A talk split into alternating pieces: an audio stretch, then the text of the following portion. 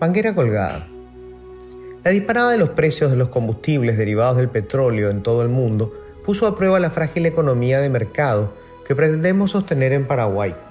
Dejar que la relación libre entre la oferta y la demanda de productos y servicios fije los precios es algo que se dice fácil, pero que resulta a menudo política y socialmente muy difícil de respetar.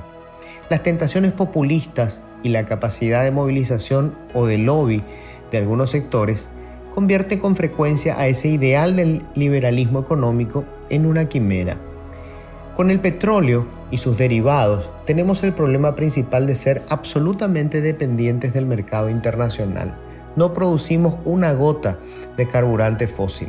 Absolutamente todo lo tenemos que traer de afuera. Y no hay mercado más volátil que el de los combustibles derivados del crudo.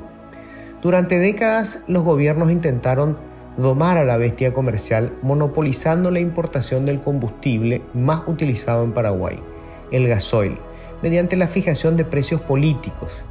Petropar, la estatal que alguna vez refinó petróleo crudo, pero que hoy es solo una importadora en manos del Estado, adquiría el combustible y lo vendía incluso por debajo del precio de compra. La consecuencia es que la compañía soporta una deuda impaga de más de 300 millones de dólares. Cuando se abandonó esta onerosa práctica, los emblemas privados entraron en el negocio y rápidamente se hicieron con la mayor parte del mercado. Petropar se quedó con menos del 14%. Una sospecha lógica para un mercado tan pequeño es que los privados pueden ponerse de acuerdo para fijar los precios.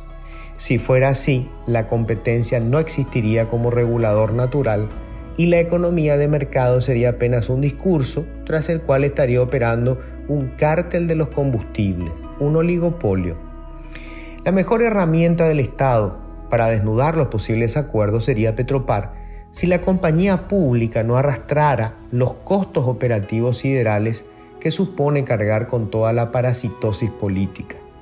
En sus actuales condiciones, lo más probable es que los privados se ajusten a los precios de Petropar, convirtiendo la diferencia de sus menores costos operativos en mayores utilidades para sus accionistas. Discutir las ganancias del sector privado es un disparate. Cualquier inversor o trabajador privado debería poder ganar tanto como su eficiencia le permita. El límite debe ser en realidad su propia competencia. Los precios deberían ser el resultado de la competencia y de la demanda y las ganancias una consecuencia justa de sus niveles de eficiencia.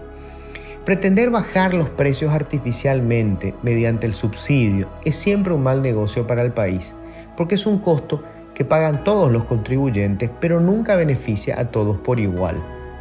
El subsidio aplicado en solo dos combustibles y exclusivamente a través de Petropar es todavía peor.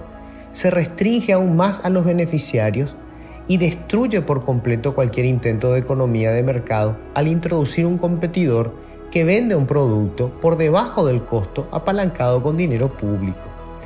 Los mayores beneficiarios de este esquema serán quienes contraten los servicios de transporte de los camioneros cuyos fletes no subirán de precio gracias al gasoil subsidiado por todos.